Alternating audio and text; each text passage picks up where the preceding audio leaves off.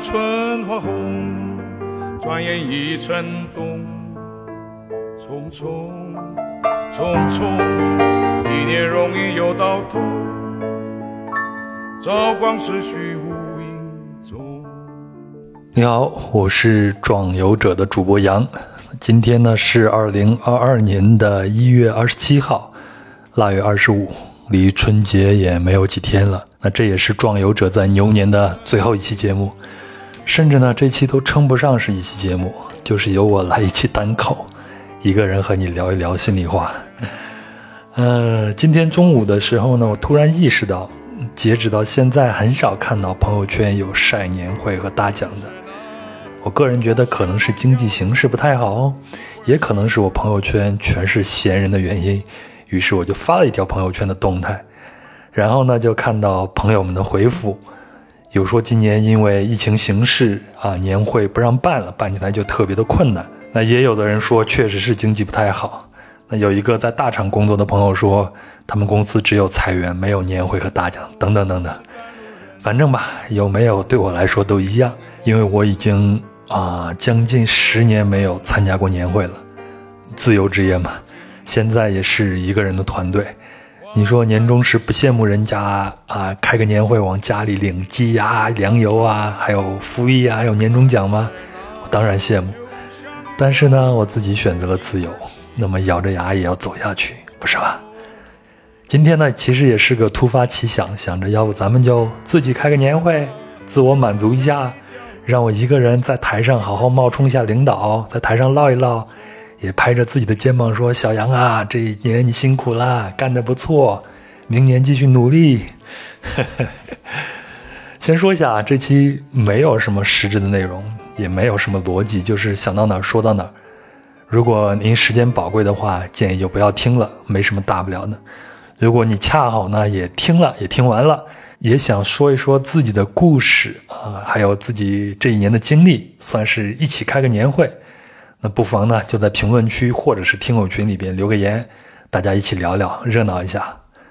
总之呢，先提前祝您新春快乐，虎年一切顺顺利利的，多赚钱，身体健康。哎，这是最重要的。好了，咱们吉祥话就说完了。从哪儿开始聊起呢？我想，可能你最近也发现了，壮游者的更新频率下来了，特别是最近俩月，应该都不再是周更了，有变成双周更的这种趋势。呃，这个我要讲一下，实在是抱歉，确实是我在偷懒。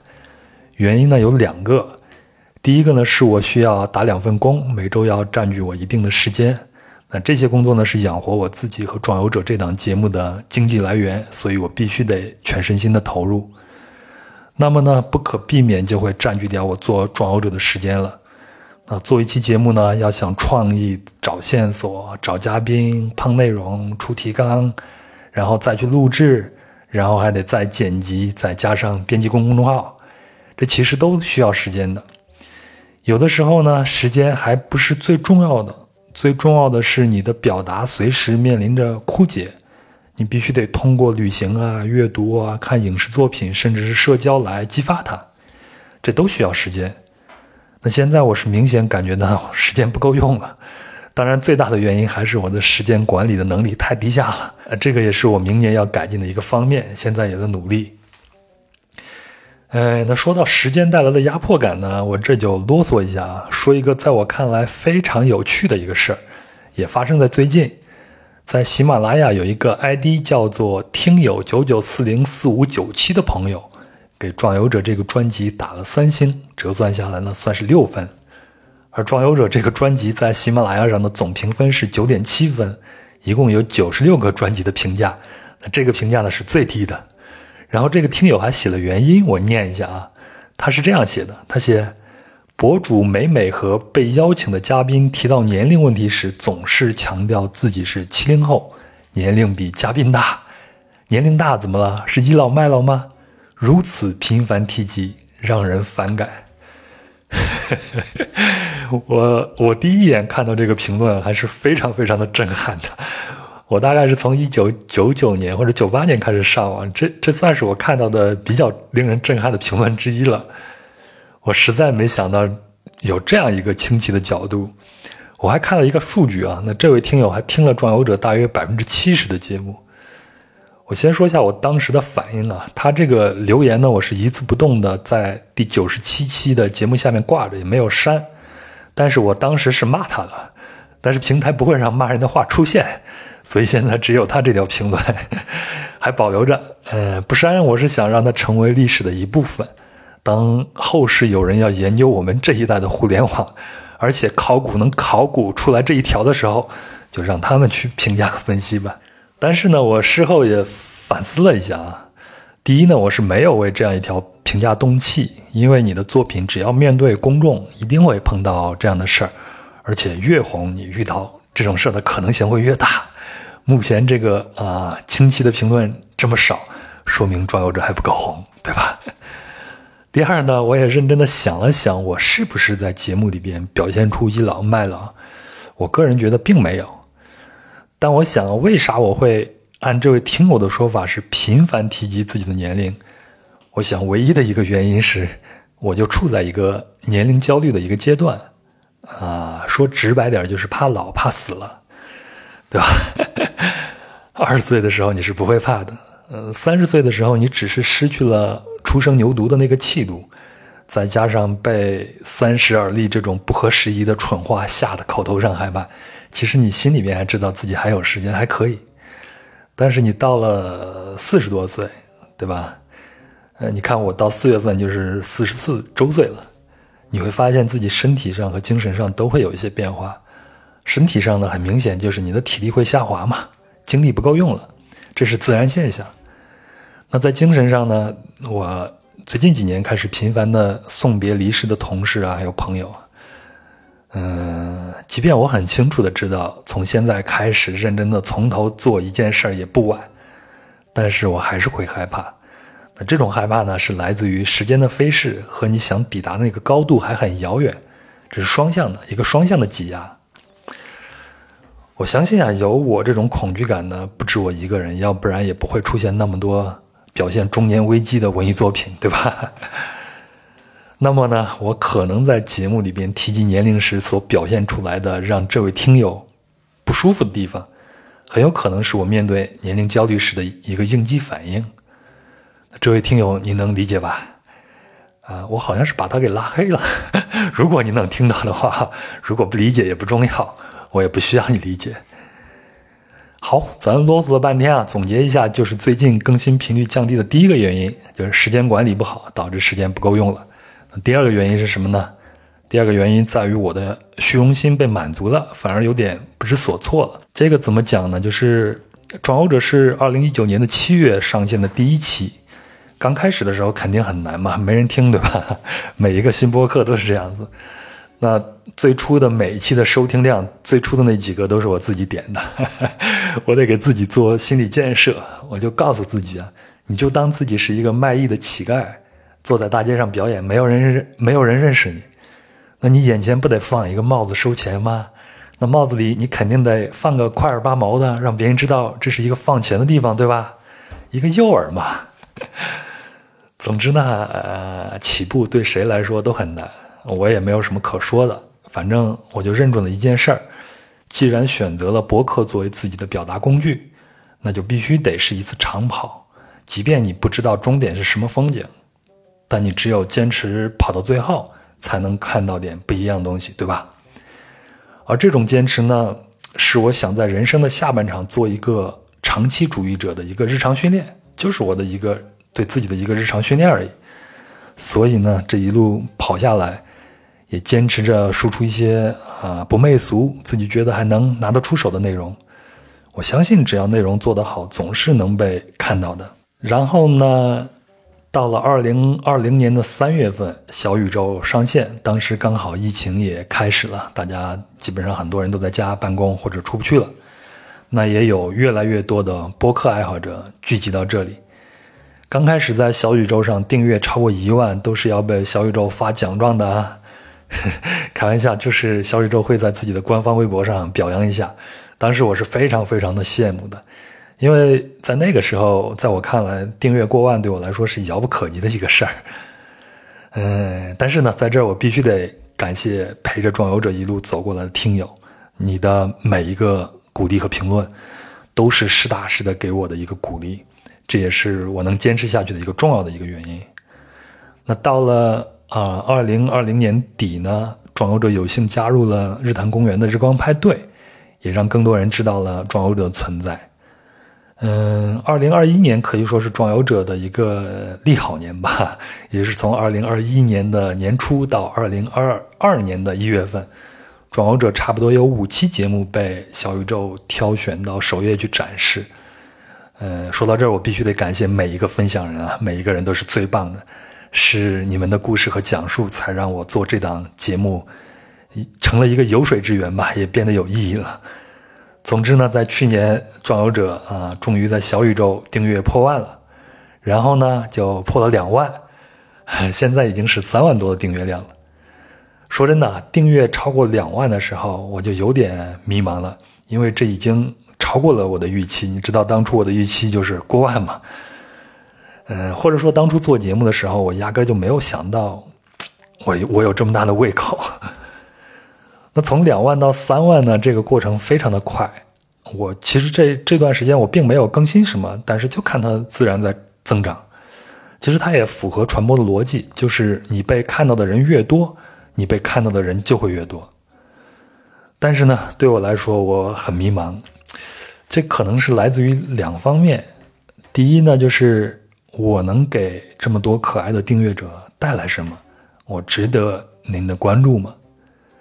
第二呢，就是再做下去，我能给自己带来什么？还是在走老路子吗？啊，因为这些迷茫，我觉得这也是一个原因啊，就让我减少了更新。那最近这段时间是两周一更，如果不算这期闲聊呢，再加上春节假期，我估计都能停更到五周了。嗯，趁着这段时间，其实我就是想好好的琢磨一下，也给自己再充充电、蓄蓄力。那也就是在这段时间，我有一个初步的想法，就想给您说一说。第一呢，我是想在节目内容上有所突破。可能你也发现了啊，壮游者出现了一个新的系列，叫做家乡。那第一期分享的是湘西，是由向大可分享的，很受欢迎。呃，目前我已经录好了陕北和海南文昌的两期节目，会在春节后上线。那我也约了其他的相关的家乡的节目，另外我也看到一个评论，说还是分享海外的最有意思。但是呢，请允许我坚持一下我的选择。那我自己对家乡这个系列是有私心的。嗯，其实我现在啊，是越来越能意识到，我之前的诸多旅行其实是在逃避现实生活，就是在逃避我现实生活中解决不了的一些事情。而我对我自己呢，以及对我的家乡，还有我的过往，是有点不太敢正视的，或者说就是在逃离。而这种逃离呢，也制约了我现在的心态和一些作风。所以呢，我可能潜意识里边是想借家乡这个系列，也慢慢的让自己打开，去重新调整一下我和家乡甚至是家庭的关系。哎，好了，这个要是展开讲的话，会是个很大的话题。以后有机会咱们在节目里边慢慢的去聊。当然，除了家乡系列，还会有其他的比较有主题性的系列节目出现，甚至呢，可能话题也不再局限于旅行这个动作了。其实这也是壮游者从第一期开始就贯彻的一个主旨啊。那旅行呢，只是啊观察世界、观察自我的一种方式。当我们在谈论旅行的时候，我们并不只是在谈论旅行了。总之呢，我希望在接下来的《转游者》这档节目里边有更丰富的内容呈现给你。我希望这些新的形式和内容能够让你觉得啊值得，那就行了。那第二个问题呢，就是《转游者》这个节目能给我带来什么？其实，在很长一段时间，我都是很沮丧的。呃。我甚至觉得，像我这样的传统媒体人制作出来内容，可能已经不太适合这个时代的需求了。但是呢，做壮游者这段时间呢，还是给了我信心。好好说话，不瞎蹭热点的节目还是有人听的。而且呢，也确定了我之前的一个想法，就是好内容就是好内容，它不会因为时代而变，只会因为传播载体而做一些形式上的改变。总之呢，在信心这个阶段呢，我觉得我已经抵达了。那接下来我想达到的，或者说是一个挑战，就是让壮游者能够赚到自己养活自己的钱啊！终于聊到钱了啊！那钱从哪儿出呢？我想从现阶段来看呢，应该是从亲爱的您这里出的。先别捂钱包啊，听我说完你再跑。那从二零一八年壮游者线下活动诞生第一天起，我就算是全职在做。那所有的运营成本，包括我的房租、保险，都要靠以前的积蓄和现在兼职打工赚的钱来填补。那从商业上来说，壮游者肯定不是一个成功的一个案例。嗯，我也不是在哭穷，也没必要，因为成年人的游戏规则不像是小孩子，你哭闹一下就能得到你想要的。成年人必须得去做、去干才行。那我刚才说的钱从您这出呢，确实是反互联网。因为互联网的逻辑是羊毛出在马身上，对吧？也就是我制作内容，由广告商来付费，您免费得到内容，广告商得到流量啊，我得到钱，这个逻辑很简单，对吧？但是呢，亲爱的，您也常听壮游者，也一定知道，而且能意识到，壮游者内容算是小众，而且呢，播客爱好者也是小众。小众中的小众了，那壮游者真实的订阅量全网呢，我估计也就三万多，不到四万。那单期播放量平均下来也就两三万，那这在广告主看来是微乎其微的，可以忽略不计的，对吧？呃，说真的，每次想到这个，我都会很阿 Q 的拿哥们儿做的可是垂直品类的小众精品，用这个理由来麻醉自己。但市场可是冷静的。我也非常理解广告主的心理和行为，呃，也就是在二零二一年，我看到有与旅行相关的两家企业，大企业啊，都把广告投给了泛内容的大博客，这显然是对博客整个行业的肯定，这是个好事但对我来说肯定会酸呀，但是酸也没用，还得想办法，是吧？要想一下到底怎么做才能够养活自己。首先呢，我确定几点啊，第一呢，就是壮游者的成长速度可能到了一个阶段。再增长呢，就会比较慢了，因为博客爱好者可能就这么多，喜欢我这个内容的更是小众中的独具会员的小众，而我呢，也没有什么特殊的本领去制作所谓的爆款，让自己的节目马上能有号称的单期几百万的收听量，这个我是做不到的。第二呢，我确定我长期内只能踏踏实实的做我自己能做的事儿，也就是你现在看到的和听到的。那第三呢？就是，即便继续要靠打工和其他的经济来源来养壮游者，我也没啥后悔的，因为我之前也多次说过，那做壮游者带给我的心灵愉悦和收获要远远超过带给你的。第四，就还是那一点，我希望壮游者能够养活自己，这样呢，也许我就能放心大胆的往壮游者中投入更多更多的精力了。那么，如果不能让羊毛出在马身上，又该如何让它啊赚钱糊口呢？我想啊，可能还得靠你的资助。简单来说呢，就是您用智慧和慷慨来包养我。我胃口也不大，也不贵，够吃饭，够租房就可以了。呃，不知道你注意到了吗？从去年下半年起，我已经悄悄开始在声音简介里边就写上，也是呼吁大家通过壮游者的公众号来进行打赏。我大概算了一下啊，就是每一期的打赏钱，平均下来应该够我每一期吃一碗烩面了。钱不多啊，但是我非常希望通过这样一个过程，让愿意和我一路前行的知音们意识到，内容制作者也是需要吃饭的，我们也是需要付出成本的，而且呢，好内容也需要付费，我们之间谈钱也并不羞耻。那么在接下来，首先我当然希望您能够继续给壮游者打赏，让我多吃两碗烩面。呃，另外呢。其实我在听友群里面也经常能看到有好心的听友说：“老杨啊，你做点周边什么呀？我们来买。”非常感谢。但是呢，呃，最主要的原因是我不擅长做这些。我唯一觉得我自己还算过得去的本事，就是做编辑，能把一些还不错的内容啊呈现给您。那我就想继续在内容这方面下下功夫，来完成你和我之间的这个价值交换。那接下来呢也是非常重要的，我可能在接下来要设计一个呃收费会员制的方案。那初步的构想呢，是我会为这些付费会员特别的制作一些特别的节目和内容，并不局限于是音频播客，形式会很多样化。当然呢，如果你觉得会员内容不足以让你付费也没关系，免费内容也会保证质量、保证更新，但是数量呢会比呃往年要略少一些。也就是说啊，有钱的捧个钱场，没钱的捧个人场，各美其美，美人之美，美美与共，天下大同，多好啊，对吧？当然了，付费会员具体方案我还在构思，也开始在找合适的合作方和帮手。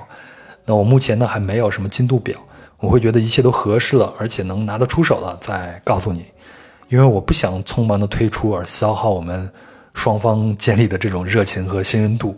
那说到我们双方的热情和信任度呢，也是一个很有意思一个话题，呃，因为我看到最近啊看到有一个评论者说，播客和播客之间。播客和市场之间就像一个个孤岛，主播们呢都是圈地自萌。站在呃更宏大的商业角度，当然这个评论也没有什么错。但是呢，我觉得啊，首先我没有那么大的胃口和能力去服务于那么多的人，服务于商业机构。另外呢，我觉得人走到最后一定是跟志趣相投的人一起玩的，对吧？那么对我来说呢，我也更愿意为志趣相投的人服务。那么一个可持续发展的乌托邦式的孤岛，我觉得也挺好玩的。你觉得呢？所以呢，我非常希望能够通过这种形式，我们都在这个岛上来完成我们之间的包养。你利用可能买不到一顿饭的钱了，来购买一定时期内我的脑力和体力劳动。那我在这个时期内呢？负责制作达到你欣赏水准的作品，填补你的文化和审美的胃口。那你得到内容，我得到了生活费，这不挺好吗？也就是说呢，在这样一个阶段，我希望能和你完成俄罗斯文豪和贵妇人，以及中国贵族和门客之间的传统式的包养和创作模式。嗯，那在以后啊，我我我们也可以畅想一下，假设在以后我还有足够的动力去做壮游者。假设壮游者在那个时候也成了能够接待广告主的大博客，也有能力扬帆出海，届时呢，让我们就离开这个岛，让我们再去完成羊毛出在马身上的这个市场游戏。嗯，差不多了。最后呢，我今天恰好在微博上还看到了目前任职于读库的东东江老师写的一篇文章啊，要说一下，读库和张立宪老师是我的行业偶像。我愿意学习他们不急不躁、踏踏实实的做好内容的这个态度。那读库呢？最近出了新内容，也就是只有会员才能使用的一款 APP，你可以在线上去欣赏读库的作品。但是呢，我不是读库的会员，所以我就没有体验到。但是我确定啊，无论是什么载体，读库出品的内容一定是我想象中的好内容。那为啥我不是读库的会员呢？因为我需要经常搬家，那搬运书籍呢太不方便了。所以大概是在二零一七年，我那次搬家的时候，就把之前购买的所有的读库都送给了有缘人。那这是我的生活现实，而且呢，我非常不适应在手机上阅读，这是我的个人问题啊。所以我之前呢非常渴望读库能够出 Kindle 的这个版本，那我就会继续购买了。但是呢，读库的团队显然有自己的考量，目前只是出了会员版的 App。嗯，这不重要啊。那东东江负责这款。app 的开发，那他写了篇文章来记录这一个过程。那我就看到有一位网友呢，可能也是读库的啊用户，就给出了这样一个评论。这个评论呢，我想分享给你。那他是这样写的：一款任性的、秉持着逆时代精神的 app，值得在手机里安安静静的拥有一个角落。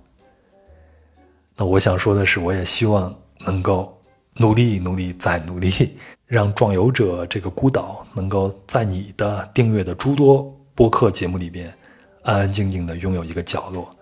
当你有一天想到它了，就登上去听一听、看一看，还有所收获，啊这就足够了。好，那呃，就到这儿啊。我想再次感谢所有转欧者的分享人，非常感谢你们的故事和分享，也感谢所有转欧者的听友，你的每一个鼓励都带给我力量。山高水长，咱们江湖再会。也衷心的祝福您新春快乐，一切顺利。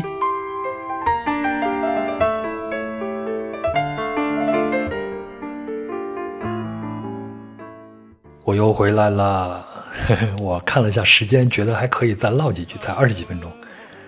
今天呢，这期年终节目呢，本来啊，我是想和其他三个曾经上过，还有一个啊将要上《壮游者》节目的分享人一起聊的，但是因为工作和时间的原因，最终大家都没凑上，所以我就改单口了。不过呢，之前列的提纲里面有几个问题，我觉得还挺有意思，就想跟大家分享一下。那其中有一个问题是你本年度印象最深的一期《壮游者》节目，哎，那我个人的答案是第一百期。也就是和桑杰师傅聊聊天。那桑杰师傅是甘南拉卜楞寺的僧人，也是善觉团队的发起人。那我之所以会选择这一期啊，并不是因为这期节目做的有多好呢。那我在聊天或者说采访的过程中有很多的不足。另外呢，就是因为录音音质的问题，后期费了好大的功夫，专门请日坛公园的大神给做了点调整，才能拿出来给大家听。但是呢，这期节目最符合我做壮游者的初衷。也就是我最喜欢的已故旅行节目主持人安东尼·伯登所说的：“当你和人们坐下来，你只是问‘嘿，什么让你开心？你喜欢吃什么？’那他们呢会告诉你一些非凡的事儿。那和桑杰师傅聊天呢，就是我在去年九月底在甘南旅行时的一次不算是偶遇的偶遇，也没有做太多的准备，就坐下来聊天。儿桑杰师傅讲的甘家草原的生活和一些对宗教的理解，让我很受益。”我想，这可能就是我接下来旅行中想做的一些事儿，也是我想在《壮游者》这档节目里面所传播的一些内容。那下一个问题是在过去的一年里边，你的年度旅行目的地是哪儿？哎，去年呢，二零二一年我一共就去了两个地方，一个是内蒙古的呼和浩特附近，一个是甘南。那年度旅行目的地当之无愧是甘南，不是因为内蒙不好啊。而是甘南，我有更长的时间、更多的准备，也有更多的体验。当然，这些都在第九十九期和第一百期节目里边体现出来了。而且呢，这次旅行真正是我理想中的三段式的旅行，就是事先要做功课，行程中呢有发现，事后呢再根据兴趣点来做功课，这样就把我看到的一个一个点，还有读的那一个一个点给连起来了，让我觉得对这个目的地有更深的一个认识。而且整个过程就像是一次啊求知的过程，非常的过瘾了。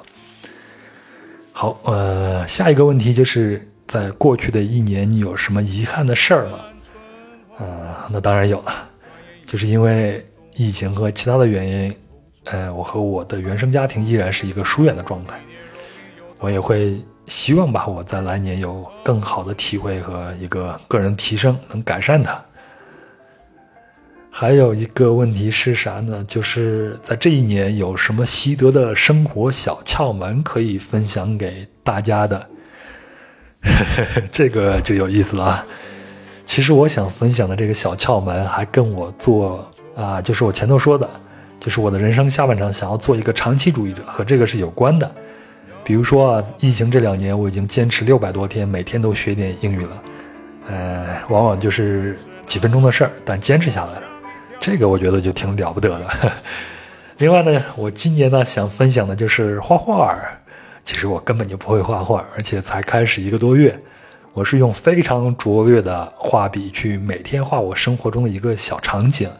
画的对象呢，更多的是我的爱人和我。起因呢，其实是一个挺不好的事儿。就是有一段时间呢，我对我爱人有一点意见，但是呢又不会表达，就。积攒了一些情绪，就非常的不好啊，对吧？后来呢，还是我爱人主动去找我谈话，啊，我才意识到沟通的重要。另外呢，就是我也需要一个出口。刚好呢，那段时间我看到一个故事，说呢，扎克伯格，就是脸书的这个创始人啊，每年都会给自己设定一个目标。某一年呢，他的目标就是每天都要感谢在这一天出现的一个人或者一个事儿。其实这个对我还是蛮有启发的，因为我想我们和爱人在一起生活嘛，肯定会有一些摩擦，对吗？日常生活里边大大小小的。但是呢，我想你是把这个视角落到摩擦那一点，还是落到两人相处之间快乐那一点呢？就很能影响到你的日常。那我去画画呢，从我个人的角度来说，我当然是更喜欢幽默点、夸张点啊，所以我不可能天天去画俩人怎么生气、怎么置气的那个场景吧。那每一天你心里都有一个我今天要画个啥好玩的事儿这样一个念头，那我就自然就会把我的视角多往好的方向去观察了，就自然就多忽略了一些摩擦点了。那即便是在日常生活里边出现了一些小摩擦，我也会提醒自己，就会有这种主动意识了，就不能这样啊！要不你今天的画咋画呀？懂了吧？这其实就是一种行为矫正。那最起码到目前来说，我觉得对我还是挺有效的。嗯，我的这些画能发的都发在极客里边了，你要是有兴趣的话，可以去看。呃，我就不说我的 ID 了，你肯定能找到我。而且呢，我也不知道这个生活小窍门是不是对你适用啊？而且呢，我觉得也不一定是要画，你写下来也可以啊，甚至你当面表达也好啊，夸人嘛多好，夸夸群，不会占据你很长时间。而且我现在每天特别特别享受这十几二十分钟心无旁骛的画画的时刻，就是在这样一个被手机啊还有其他电子产品给打成一个碎片化的这个时代，呃，这段时间是非常难能可贵的。好，这就是我想分享的。嗯，还有最后一个问题，就是在新一年，你有计划中的旅行目的地是什么？有啊，本来这个春节是想去拉萨的，跟我的爱人，我们都已经呃做好了各种的准备，每天祈祷。但最终呢，还是被最近北京的疫情给耽误了，全取消了。不过呢，也有收获，因为我已经为这趟旅行看了两本书，看了好几个纪录片。还有电影，也挺有收获的，算是云游了吧。那在新的一年，其实我并不敢计划什么，只能去祈祷。我的祈祷或者说是祝福啊，就是希望这个疯狂的世界能够回归正常。好，那就这样，再次祝您新春快乐，拜拜。人生啊，就像一条路，一会儿西，一会儿。匆匆匆匆匆匆匆匆。